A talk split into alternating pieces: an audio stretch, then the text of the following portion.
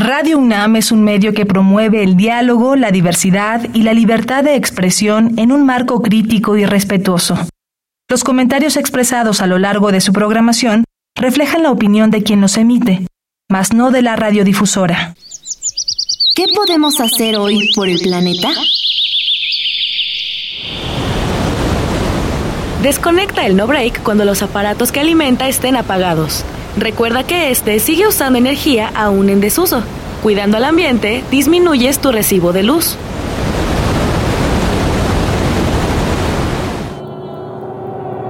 Habitare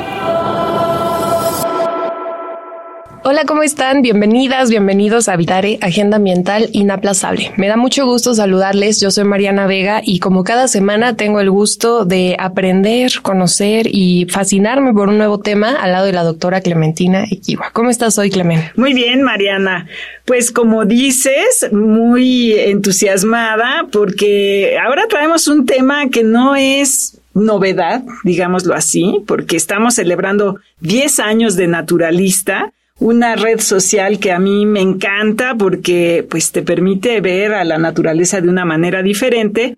Y para conversar sobre este tema tenemos el gusto de tener con nosotros a Carlos Galindo, que es biólogo y doctor en ciencias por la Universidad de Columbia Británica y actualmente trabaja en la Oficina de Comunicación de Conavio. Bienvenido, Carlos. Muchas gracias, Clementina, y mucho gusto, Mariana. Muchas gracias por acompañarnos en este programa en donde vamos a hablar y básicamente celebrar estos 10 años de naturalista, así que quédense con nosotros. Esto es Habitare, Agenda Ambiental Inaplazable. ¡Empezamos! El Instituto de Ecología de la UNAM y Radio UNAM presentan. Toma segundos destruir lo que ha crecido en años. Toma horas devastar lo que se ha formado en siglos. Tomar acciones para rescatar nuestro ambiente solo requiere un cambio de conciencia. Habitare. Agenda ambiental inaplazable. Ciencia, acciones y reacciones para rescatar nuestro planeta. Nuestra, casa. Qué gusto que continúen con nosotros en este programa en donde el tema es hablar de algo que me parece muy bello, Clemen. Estos 10 años de naturalista, una red para, como su nombre lo dice, estas personas, eh, científicos, pero también cualquier entusiasta de la naturaleza que le gusta salir, explorar su mundo y contribuir con algo más. Exactamente, y estábamos antes de salir al aire y yo creo que vamos a traer esa conversación ahorita aquí a la mesa sobre un poquito esta historia de naturalista, por qué surgió una red social que te acerque a la naturaleza de una manera diferente, como bien lo decías, Mariana. Mira, es un gran experimento, pero es un experimento diferente a otras redes sociales. Se inicia cuando nos empezamos a preguntar cómo hacer que la gente pueda acercarse a la naturaleza, conocer la información de las especies, porque los urbanitos estamos muy separados, muy separados de la naturaleza. Entonces, habíamos desarrollado muchas páginas web en una plataforma que se llama Biodiversidad Mexicana, dijimos, bueno, pues nos podemos pasar la vida generando más información, pero lo que queremos realmente es que la gente tenga la experiencia afuera en la naturaleza. Y puede ser en la naturaleza urbana, no se necesitan ir a la selva lacandona, puede ser en un parque urbano, hay muchas sorpresas. Y empezamos a buscar y encontramos que ya había ciertas plataformas con diferentes aspectos. Buscamos la que tenía más rigor científico, y nos comunicamos con ellos. Apenas empezaban en California unos estudiantes de maestría de Berkeley y empezamos a colaborar y a adaptar la plataforma que ellos iban generando a las necesidades de México. Y eso nos llevó un año. Traducción, incluir las especies que están en México, que son más de 100 mil, incluir cuáles son nativas, cuáles son exóticas, cuáles son, están en riesgo, incluir todos los municipios con sus fronteras para poder hacer análisis a nivel municipal, a nivel de área protegida, todas las áreas protegidas. En fin, llevó mucho tiempo.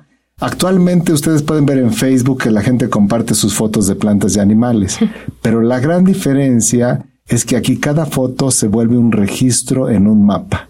Entonces es como si estuviéramos haciendo un, un álbum de estampitas.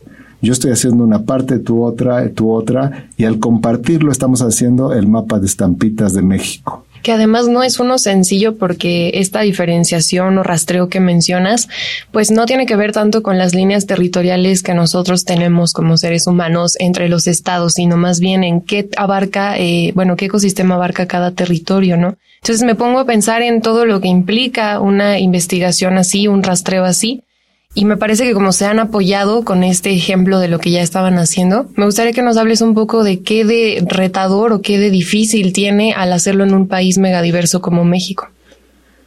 Bueno, hay muchos retos. Eh, el primer reto es la clasificación. Nosotros actualmente tenemos con nombre y apellido registrado 114 mil especies, lo cual pues es casi la mitad de lo que deberíamos tener. Porque si siempre te dicen que México tiene el 10% de las especies del mundo y en el mundo hay alrededor de 2 millones de especies con nombre y apellido, pues nos faltan 100 mil. Entonces nos faltan muchas especies chiquitas, este, que son más difíciles, pero empezar con ese número y fue también, esa fue una de las razones de por qué hacer esto, porque nosotros iniciamos en Conavio haciendo fichas de especies, descripciones del lobo mexicano, de la vaquita marina, de las especies, digamos, carismáticas, y nos dimos cuenta que era un trabajo que nunca íbamos a terminar. Cuando terminamos las primeras 50, dijimos, no, esta no es la manera de hacer. Nunca vamos a acabar. Así es que esta es, esta es la otra parte del naturalista, que estamos todo el que baja la aplicación, ahora que hay aplicación, porque eso también lo hicimos, y este y toma una foto y la sube, contribuye al conocimiento de la de la naturaleza de México. Que eso es increíble, o sea, que tú puedas decir, yo puedo subir 100 fotos y esas fotos van a llenar un, un vacío que no había, es, es padrísimo, ¿no? Claro, es increíble. Y bueno, en estos 10 años han tenido algunos resultados interesantes, por ejemplo, una nueva especie, un nuevo registro. Muchas nuevas especies muchos nuevos registros de especies que no sabía que estaban en México, pero estaban en Guatemala, Estados Unidos. Ha habido cosas muy padres. Eh, uno de los ejemplos que, que me gusta a mí es que tenemos la primera foto de muchísimas especies. No había fotos. Y uno de ellos es el conejo de Omilteme, una especie de conejo que estaba ya en las colecciones científicas desde 1940 pero no había ninguna foto de este animal vivo. Además es un conejo, no es un insecto. No, no es un mosquito, como ya habíamos platicado. Pero sí, muchísimas. Imagínate que ni siquiera las especies en riesgo, que son 2.600 especies en peligro, amenazadas, sujetas a protección especial, ni siquiera esas tenían foto. Y actualmente tenemos fotos de 49 mil especies en 10 años. Eso no lo hace una persona. Ese es el efecto de lo que llaman crowdsourcing, ¿no? Cada quien hace un poquito y el resultado es impresionante. Claro. Claro, que aparte es un ejemplo de lo que muchas veces hemos platicado aquí en el programa, Clemen, del cómo esta conciencia eh, del siempre acompañar estos nuevos descubrimientos que parecieran cotidianos, si de pronto siendo de las ciudades vamos a un lugar verde, pues nos quedamos maravilladas, maravillados de todo lo que allí existe de este movimiento. Y también me gustaría preguntarte si el tema de interesarse sobre las especies tiene que ver con algo que ha estado de moda en muchos años recientes, que es el darle esta personalidad a los animales casi como si fueran humanos. Me gustaría que nos hables un poco de la importancia que tiene el también conocerlos y quizás respetarles dentro de su propia lógica. Sí, creo que es importante, este, aunque no soy no, no soy partidario de las mascotas y es otro tema que podríamos platicar del impacto ambiental que tienen las mascotas y cómo está creciendo, pero sí se me ha hecho muy importante y una parte muy, muy eh, que nos lleva mucho tiempo es la creación de creación y búsqueda de nombres comunes. Tú no puedes relacionarte con una especie, con Romerolagus diasi, con ese nombre, y eso que es, cortito, o con Drosophila melanogaster, o con... Tiene que haber un nombre común. Y eso ha sido, ha sido todo un tema porque muchos científicos, pues no quieren usar nombres científicos. Pues está muy bien para que hablemos entre nosotros, pero no para hablar con el público. Y desde hace 10 años invitamos a un especialista en, en mariposas, de Estados Unidos que había hecho las guías de mariposas de Estados Unidos para empezar a pensar cómo podemos generar nombres para muchísimas especies que no tienen nombre. O sea, son muchísimas. Si yo te pongo un álbum de mariposas, pues vas a ver mariposa monarca. ¿Y las demás qué? Y la monarca ni siquiera es un nombre original, porque viene, es una traducción del de inglés. Aquí se le llamaba cosechadora. Entonces, ¿cómo te vas a relacionar? Primero, si no hay un nombre. Y eso nos ha costado trabajo, lo hemos ido adelantando. Y no solo nombre a las especies, a los grupos, a los géneros, a las familias, que son, es una tradición que no existe en México, existe en Inglaterra y en otros países, es decir, esta es de la familia del frijol. Pero aquí los botánicos se les ponen los pelos de punta si dices que es la familia del frijol. ¿Cómo? bueno, yo sí lo digo a cada Sí, pero en, en, ese sentido también hay toda esta riqueza cultural, ¿no? Los nombres en los lenguajes originarios y eso porque lo vimos por ejemplo con cuando platicamos de los cara de niño que tienen su nombre muy particular y resulta que es una especie incluso endémica de la Ciudad de México. Entonces te encuentras cosas maravillosas. la gran ventaja de estas plataformas de Naturalista y de su hermanita que es Enciclovida es que te permiten meter el número de nombres que quieras tenemos nombres en español en inglés el nombre científico y en muchos idiomas y lenguas. Entonces tú puedes buscar el pinahuisle, que es el cara de niño, y te lo va a encontrar. Puedes poner cara de niño o puedes poner el nombre científico. Tan solo con el teporingo. Teporingo, Zacatuche, Zacatochtli, Conejo los Volcanes, Romero Lagos de Asi, Romero Lagos Ferrari, el nombre antiguo. Todos esos te llevan a la, a la ficha de la especie donde puedes aprender, ver sus fotos, Ahora tenemos la gran ventaja en Enciclovida de tener videos, de tener audios de todas las aves. Entonces te abre una ventana que antes era imposible. Era imposible hace 10 años. Y ahorita puedes meterte en un mundo completamente desconocido. Claro. Y ahora están incluso vinculados con la misma Wikipedia, ¿no? Que es Trajimos a Wikipedia, no solo a Wikipedia, sino estamos jalando en Naturalista ya no jalamos a Wikipedia tanto a menos de que no haya ficha en la Conavio.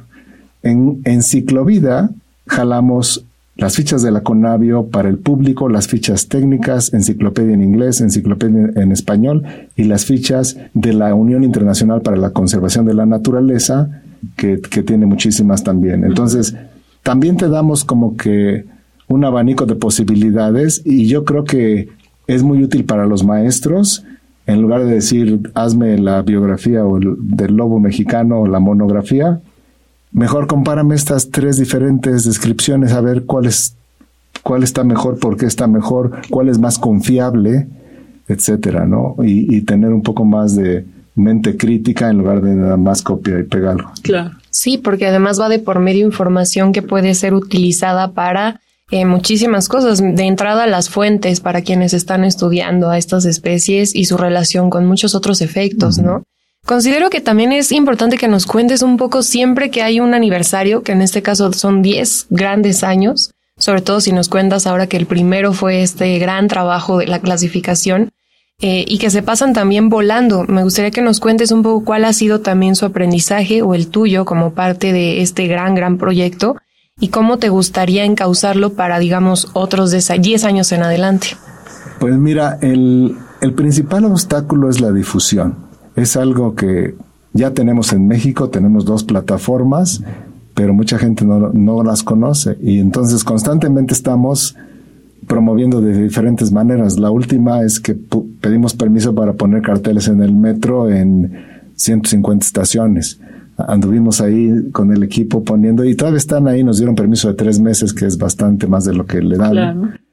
Pero lo hemos hecho por radio, por televisión, por eh, redes sociales, por todos lados y aún así como que deberíamos tener más participantes, nos encantaría tener más. Ahorita tenemos 150 mil participantes. Yo considero, bueno, es la red más grande de ciencia ciudadana en México. Y y bueno, y está limitada, aunque queremos también hacia el futuro, está limitada a cierta edad que tienen teléfonos celulares, de ahí para arriba, pero hay alternativas para eso, ¿no? un, un obstáculo ha sido que ha costado trabajo que los científicos se incorporen.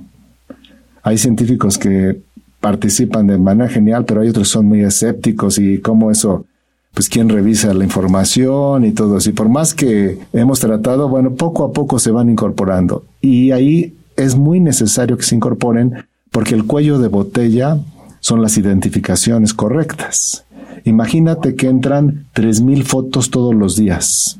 No, pues es un mundo. Imagínate, 3.000.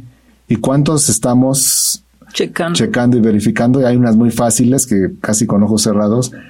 La plataforma es padrísima porque tiene mecanismos de que tú puedas identificar sin nunca haber visto esa especie. Porque lo que hace es te dice, ¿qué, qué mariposas se han visto en esta alcaldía? Y entonces tú puedes ver la foto y comparas las mariposas de esa alcaldía y ahorita que tenemos ya, vamos para los 6 millones de fotos, ya hay muchos registros, ya, ah, o sea, todavía podría decir, bueno, es que nunca se ha registrado, pero yo he identificado muchas especies que nunca he visto, solamente por decir, a ver. Por comparar. Por comparar y con la localidad. Y la misma aplicación tiene inteligencia artificial para decirte, esta es la más probable y, ha visto, y se ha visto cercanamente. Entonces ya te, te, ayuda en ese sentido, ¿no? Pero sí sería importantísimo que, que más investigadores participaran y no solo ayudando a la identificación, sino analizando la información. Ese es un tema también. Cómo regresarle los resultados a la gente que participa y decirle, mira, gracias a tu participación sabemos ahora todos los sitios de pernocta de la mariposa monarca en la migración. Ya sabemos dónde se quedan, dónde, cuánto pasan. Gracias pues a 500 gentes que participan en el proyecto y que no lo pudo haber hecho ningún investigador. Sí, sería eso una manera genial de, de jalar esa contribución. No sé cómo, cómo hacerlo, ¿no? Eh, platicaba con el doctor Sarucán y me decía, bueno, en el mismo instituto de ecología mucha gente no sabe ni participa, ¿no? Entonces sí, hacer una, una campaña sería, sería genial. Y esto Pensémoslo así, ¿qué beneficios le trae la naturaleza? Bueno, me parece que ya lo has dicho, pero ¿qué beneficios sociales tiene? Que también a veces ahí somos un poco ciegos, ¿no? Sí, pues mira, recién para los 10 años hice una búsqueda en Google Académico y puse plataforma naturalista, lo cual cualquiera lo puede hacer en este momento y buscar. Y me di una sorpresa impresionante de todos los artículos técnicos científicos que utilizan la plataforma en una serie de campos y les doy ejemplos. Turismo. Ya están haciendo programas a nivel estatal de recorridos, rutas turísticas en base a la información de naturalistas. Wow. Eh, vectores de enfermedades. Ya hay varios artículos que están hablando de vectores de enfermedades con información de naturalista, que ese es un apoyo para la salud impresionante porque, la, porque no hay dinero para financiar gente que ande en las comunidades viendo qué, vectores hay. Claro. la gente puede aprender rápidamente si es un vector de enfermedades o no con esta aplicación. Tenemos, pues platicábamos de muchas especies eh, nuevas, sobre todo pequeñas, ¿no? Pequeñas como arañas, alacranes, este, bueno, se han descrito la araña violinista, una especie de araña violinista nueva en la Ciudad de México. No, hombre, es, increíble. Y, conocemos a la gente que las tiene en su casa, ya se acostumbraron a ellas, no las matan. Seguramente todos hemos convivido con arañas violinistas, pero no nos dábamos cuenta. Yo, yo las, las he visto Todavía no dentro, sí, dentro de mi casa hay violinistas afuera. Entonces, el otro tema es la parte de agricultura, agricultura y manejo forestal, plagas, plagas agrícolas, plagas forestales, polinizadores. Ahorita estamos usando la plataforma para documentar con jardines para polinizadores, que son parte de la Estrategia Nacional de Conservación de Polinizadores. Estamos registrando todos los polinizadores que visitan jardines para polinizadores. Y estamos encontrando, pues antes te fijabas en las abejas, pero hay una cantidad de abejorros interesantes, de mosquitas metálicas, preciosas. Y, ese es el primer paso. Si no conocemos, pues ni sabemos qué, qué sucede. Y yo creo que es una manera de acercar a la gente a la naturaleza. O sea, una parte es el beneficio para la ciencia, la investigación, la agricultura, la ganadería, la salud.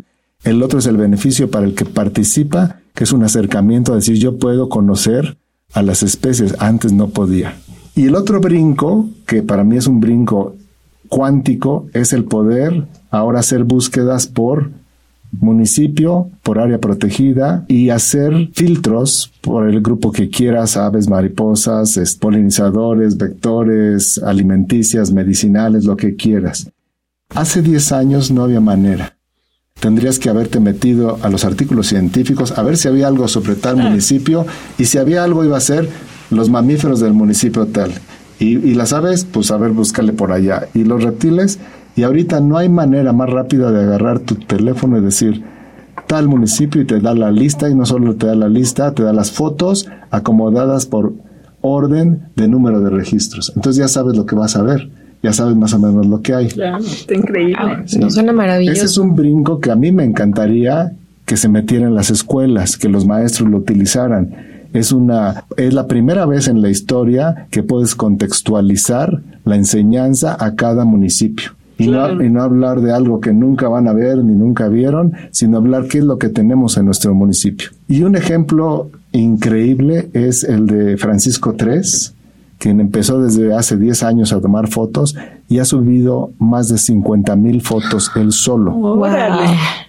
Él iba a desarrollar una, un terreno de 10 hectáreas selva seca en, en Mazatlán, Sinaloa, y después de que le dimos un reconocimiento dos años o tres años seguido por su trabajo, ya no hizo el, el desarrollo, sino ahora se dedica al turismo de naturaleza. Y tiene un menú con 50 mil fotos y 10 años que te puede decir qué quieres ver. Y te dice cuándo lo vas a ver. Claro. O sea, semana por semana, imagínate la sofisticación a la que se puede llegar. Semana por semana, si a ti te gustan las aves, pues mira, este es el menú de, de, las estaciones, quieres ver migratorias, vienes en esta época, esto es lo que vas a ver, esta es la más difícil, esa, si, si ves esa, pues, es, qué increíble. Es increíble lo que puedes hacer y, y lo que ha hecho este cuate con eso. ¿no? Claro. ¿no? Y sobre todo eh, utilizando una herramienta que, como bien mencionas, ahorita hay que quitarle la seriedad que tiene para el tema científico, sino de compartir algo que todo el mundo estamos disfrutando en el mismo lugar. Claro, que no es, no es una ciencia este, ficción, sino claro. es una ciencia real, ¿no? Y, y una cosa increíble es, subes 50 mil imágenes de plantas, animales, insectos, de lo que quieras. ¿Quién se las identifica? Tú puedes ver y hay 400 personas ayudándole a identificar y algunos son los expertos en polillas, otros en ranas, o sea, con esa información le, lo apoyamos para que creara un área dedicada voluntariamente a la conservación, certificada por la Comisión Nacional de Áreas Protegidas, y eso le hubiera costado pues sí. mucho tiempo y mucho dinero. Y al país también, porque es claro. perder una un área que a lo mejor hubiera sido convertida en cemento, cemento, cemento, cemento. Bueno, ¿no? te, voy a, te voy a dar un dato interesante. Yo puse, me puse a pensar, ¿cuál es el área con más información biológica en México? ¿Cuál debería ser? Pues debería ser ya sea la estación de Chamela ah, o la Tuxtla. estación de los Tuxtlas, que tienen 50 años produciendo investigación.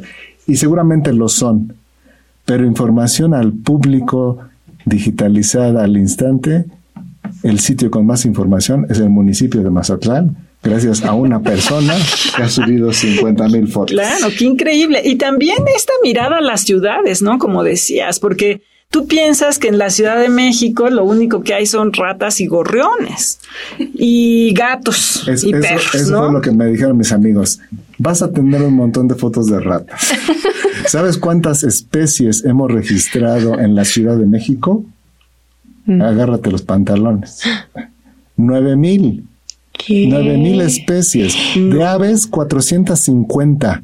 O wow. sea, ya, ya casi llegamos a la mitad del número de especies en todo México, aquí en esta ciudad, que uno la ve gris, la ves... Sí, aburrida, ¿no? Podrías pensar Pero que encuentras cada cosa que te sorprende. Hemos encontrado eh, tecolotes llaneros en los parques urbanos. No, qué maravilla. Y dices, ¿cómo es posible, no? No, es y ese todo pasa con solamente tener este interés, esta motivación y arranque de ya después de 10 años de toda esta historia y contexto, de bajar una app, de salirnos y aprovechar estos trayectos caminando o de pronto donde estemos, siempre darle otra mirada que además se va formando, hay que decirlo, un acervo histórico que nos habla también de cómo va cambiando la vida dentro de la propia ciudad, lo cual es increíble y esperamos que justo dentro de otros 10 años sean muchos más eh, los resultados que se aprovechen de esto, Clemen. Claro, y que sea inspirador, ¿no? Para cambiar nuestra mirada a la naturaleza en lugar de decir fuchi este bicho, qué feo este otro bicho, es decir, qué interesante, qué maravilloso es que lo tengamos en, en una ciudad tan eh, ajena y tan difícil como la Ciudad de México. Así es. Bueno, pues lamentablemente se nos termina este Vitare, pero Carlos, muchas gracias por habernos acompañado y bueno, una última invitación que le quieras hacer al público para que usen el naturalista. Pues por supuesto. Eh, que descarguen las dos aplicaciones son gratis. Naturalista es para contribuir, Enciclovida es para consultar. Enciclovida también reúne toda la información de registros científicos digitalizados, entonces hay, hay algunas diferencias. Las dos son gratis y realmente les va a abrir otra dimensión. El conocer a las especies, empezando por los árboles que son tan evidentes, te abre otra dimensión y yo siempre digo, disfrutas más de la vida. Así es. Exactamente. Pues muchas gracias por habernos acompañado en este programa, Carlos. Y bueno, pues si ustedes se quedan con dudas o quieren que también nosotros compartamos por acá la información, ¿en dónde nos podemos poner en contacto, Clemen? Estamos en Facebook en Instituto de Ecología UNAM, todo junto, en Twitter, arroba y Ecología UNAM y en Instagram, Instituto-Ecología UNAM. Y como siempre, le agradecemos al Instituto de Ecología del UNAM, a Radio UNAM y a Iniciativa Climática de México por la información a Italia Tamés, la operación técnica de Paco Chamorro y Fausto Reyes. En la producción, a Lisbeth Mancilla y Paco Ángeles, y en las voces les acompañamos la doctora Clementina Kiwa y Mariana Vega. Les escuchamos en la próxima emisión de Habitare, Agenda Ambiental Inaplazable. ¿Qué estás haciendo hoy por el planeta?